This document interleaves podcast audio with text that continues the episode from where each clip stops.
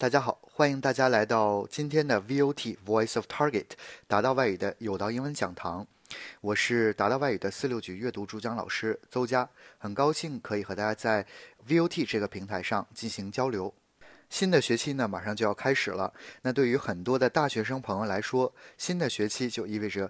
呃，新的一轮面向四六级考试的战役即将打响，所以达到外语呢特意安排了几次 VOT 的课程时间，来为大家介绍一下我们在四六级考试当中将要面对的不同的题型及相应的一些答题要点。我将负责的呢就是阅读理解这一块内容的讲解。准备过四六级考试的同学呢，都知道四六级的阅读理解部分共分为三种不同的题型，分别是选择填空题，也就是我们所谓的十五选十，还有段落信息匹配题及传统的仔细阅读这三种题型。那在今天的 VOT 课程当中呢，我将为大家讲解的就是这三种题型当中难度最低并且最容易拿分的这样的一个题型，就是段落信息匹配题。段落信息匹配题实际上是四六级改革之后新加入到阅读理解这个板块当中的题型，它与原来的四六级考试当中的快速理解这个题型考察的本质实际上是一样的，都考察了大家在大量的信息当中去查找和定位有用信息的这样的一种能力。那它出题的模式就是给我们一篇呃有十几段构成的这样一篇文章，然后在这篇文章之后呢配有十道题目。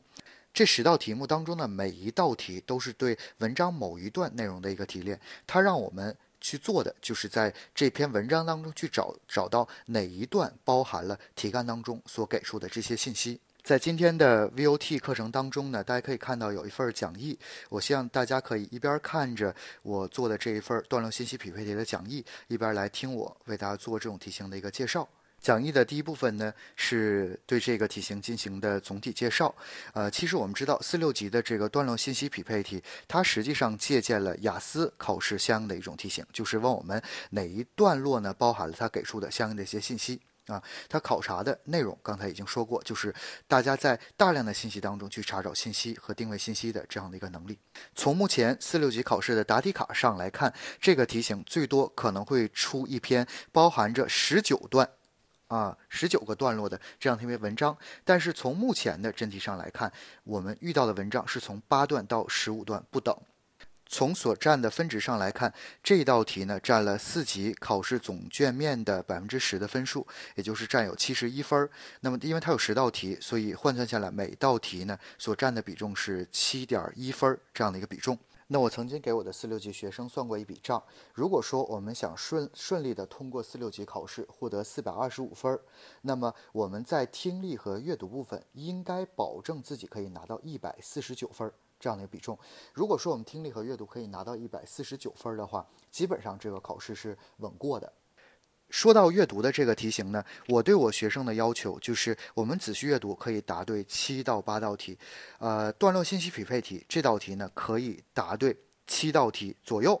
那么十五选十这个题型，我们甚至不答都可以达到一百四十九分这个分数的一个要求。为什么我特意强调十五选十这个题可以不答？因为所有准备过四六级的同学都知道，十五选十这个题型它是难度非常的高。而它所占的分值比重却是三种题型当中最低的。有很多同学可能花了很多时间在这个题型上面，结果呢只填对了一两个空。而我这道题我填对两个空，才相当于我段落信息匹配题这种题答对一道题。所以我们花很多的时间在十五选十这个题型上是非常不值的。那有同学可能会说了，那老师我这个仔细阅读答对七八道题，段落信息匹配题答对七八道题，这个难度太高了。实际上并不是这样的。如果呢，我们掌握了四六级考试的出题特点，并且我们也掌握了正确答题方法的话，我可以呃向大家保证，我们在仔细阅读里边答对七道题难度一点不高，而在段落信息匹配题当中，可以说有七道题是白白送给大家的。那么在今天呢，我就希望大家可以跟随我的思路，我们去把这个这种题型的特点和答题的方法研究一下啊。接下来我们来看一下段落信息匹配题这种题的，呃，各种不同的特点和难点。第一个就是它的无顺序原则。我们知道仔细阅读有一个非常大的一个特点，也是出题方对于我们的一个恩赐啊，就是仔细阅读它的出题呢是采用顺序原则来出题的，而这个段落信息匹配题呢却完全没有顺序可言。也换句话说，什么意思？我们在答第一题的时候，很可能我们第一题所包含的是文章的最后一段所包含的信息。那么有很多同学就会怎么样呢？我拿到第一题的时候，我马上回全文当中从头到尾去扫读啊，我读到最后一段的时候，哇，终于找到这个信息，我把这道题选出来了。但实际上这种答题方法是非常笨的，因为非常耽误时间，我们没有那么多的精力去耗费在一道题上面。那至于到底该怎样去答这道题，我们留到一会儿再说。我们接下来看一下这种题的第二个特点。第二个特点呢，就是两题对一段的可能性。啊，这个是比较恶心的，就是很可能什么呢？我们这两道题选出答案是针对文章某一段啊，出了两道题，那这样呢，实际上就增加了我们答对题目的一个干扰性。但是好消息是什么呢？从目前的真题上来看，段落数在十三段以上的题目会只有一段去重复，而大多数的我目前出现的真题呢，这个文章都在十三段以上，也就是说，最多呢只会有一段可能会。对应两道题目，那大多数情况下，如果这篇文章超过了十三段的话，基本上都是一道题对应一段的内容的，所以这个大家不用过分担心。而在二零一四年六月份的这个真题当中呢，出现了一篇文章只有八段，那么我们这个可以想见得到，如果文章只有八段的话，那至少有两段肯定是要重复使用的，而在那套题里边呢，有三段重复使用了，这是它的第二个特点。嗯，第三个特点也是让很多同学啊非常痛苦的一个特点，就是我这种题的题干都是长难句的形式。什么叫长难句呢？就是放眼望去，哇，这个句子也太长了，里边好多单词我都不认识啊。我在这里呢给大家找了一个二零一四年十二月份四级阅读的真题当中的一个例句，我们可以一起来看一眼。好的，差不多呢。呃，大家应该扫读完一遍这个句子了。看到这个句子的时候，好多同学就傻眼了。哇，什么叫做 in spite of？什么是 awful？啊，什么是 racial prejudice？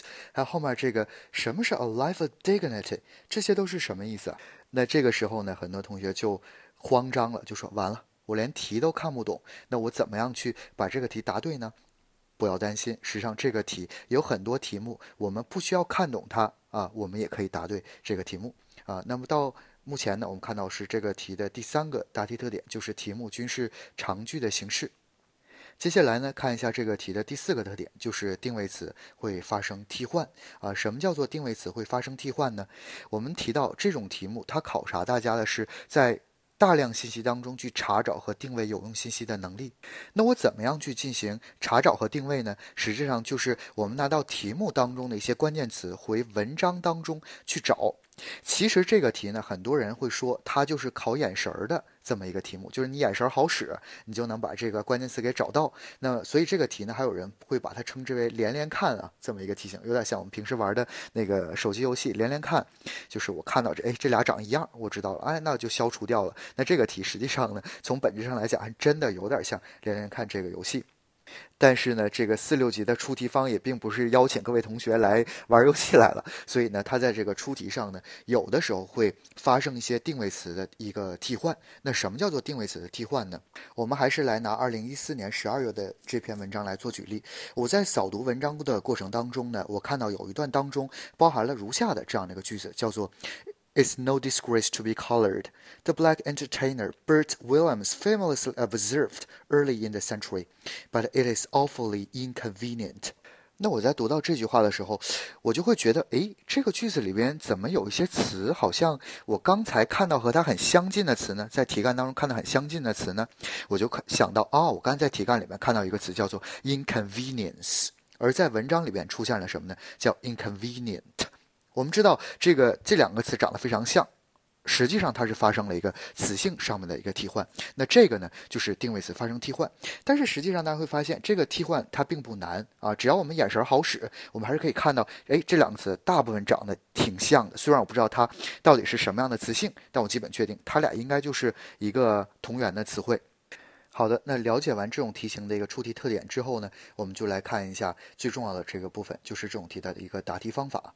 啊，呃，我刚才跟大家说到，这种题呢，实际上是最容易拿分的一个题型。如果说你们可以熟练的应用啊，我在这里为大家总结的这个方法的话，你应该可以在答这道题的时候答对至少七道题目。因为这种题目，我可以告诉大家，有七道题就是白白送给大家，让大家去拿分的。只不过你原来没有答对，肯定是因为方法是有问题的。当我拿到一篇断论信息匹配题的文章之后，我第一步一定是去看文章标题。为什么看文章的标题呢？是因为文章的标题提示了我们这篇文章最主要讲解的一个内容啊。我们在画定位词的时候，不要再画文章标题当中出现的词汇了，因为通篇应该都会有这个关键词的出现。那么接下来呢，第二步啊是大家经常忽略的一步，是干嘛呢？画出文章当中含有中文含义的词汇，啊，把中文含有中文含义的词汇都给画出来。那第三步呢，就是干嘛？看看题目啊，这步是最重要的。看题目，画出题目当中的定位词啊，就是方便我们拿题目当中的词回原文去找的这样的一些词汇。那我们把它叫做定位词。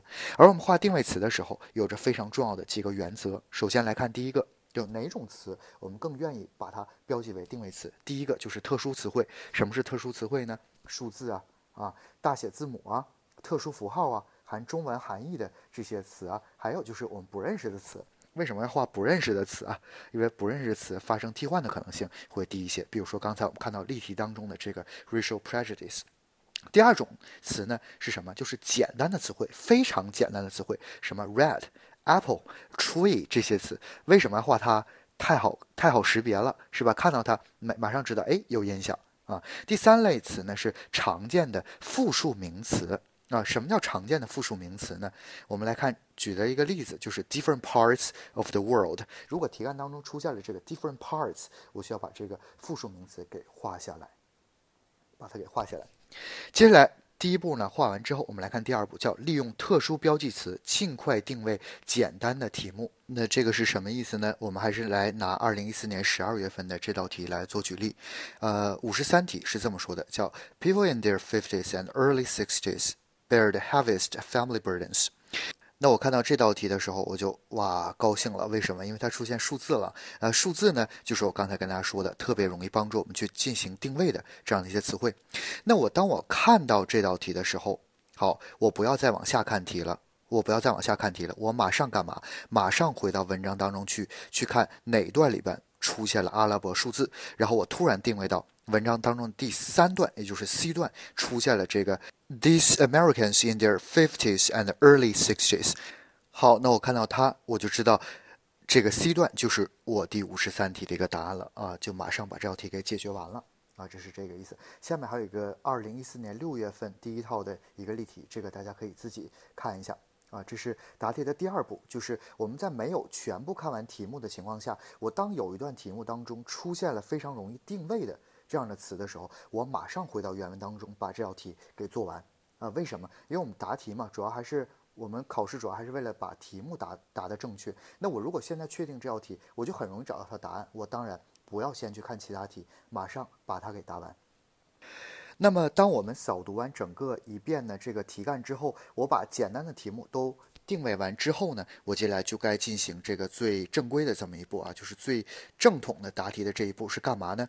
啊，从文章大家一定注注意，从文章的 A 段开始，一段一段往下扫读啊。当我扫读到哪段的时候，我如果出现了某一题干当中的定位词，我就把这道题给答完了。嗯，这个就是我去回应最开始给大家留下的这个疑问，就是因为我这个顺序啊，我这个题目是没有顺序可言的。我第一题可能对应的是文章的最后一段，那我怎么样才能够尽量去少读，少读几遍这个文章就能把这个题目给做对呢？就是我们从文章，啊，从文章去里边去找题干当中所包含的定位词。这样，我每文章的每一段，我其实只需要读一遍。如果含有了某道题里面包含的定位词，我就马上把这道题给答完了，啊，是这样的，而并不是我们带着每一道题的题干信息，我读完一道题，啊，我带着题题干信息从头到尾去扫读文章去答题，我们没有那么多的时间去浪费，而且那种答题的实际上这种思路也是错误的。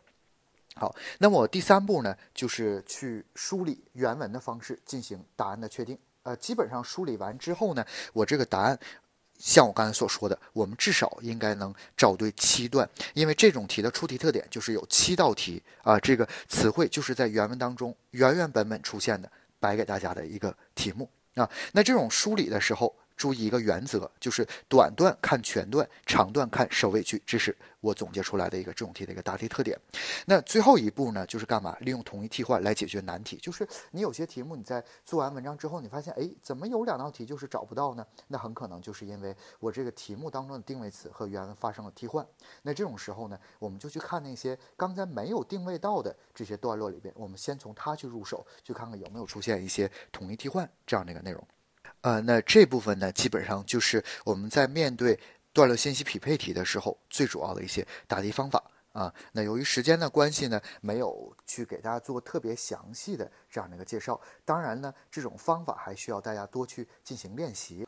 那今天呢，是我们四六级阅读部分 VOT 讲堂的第一节课。呃，我还会有几次课的时间，会和大家在 VOT 这个平台上来进行交流。如果大家这几天呢就有兴致去做这个四六级的阅读考题的话，也欢迎大家如果有任何问题，可以在这个平台上给我留言，然后我们去共同进行讨论。啊，那么我们就在下次 VOT 的四六级阅读课堂上，我们再见。嗯，感谢，非常感谢大家的收听。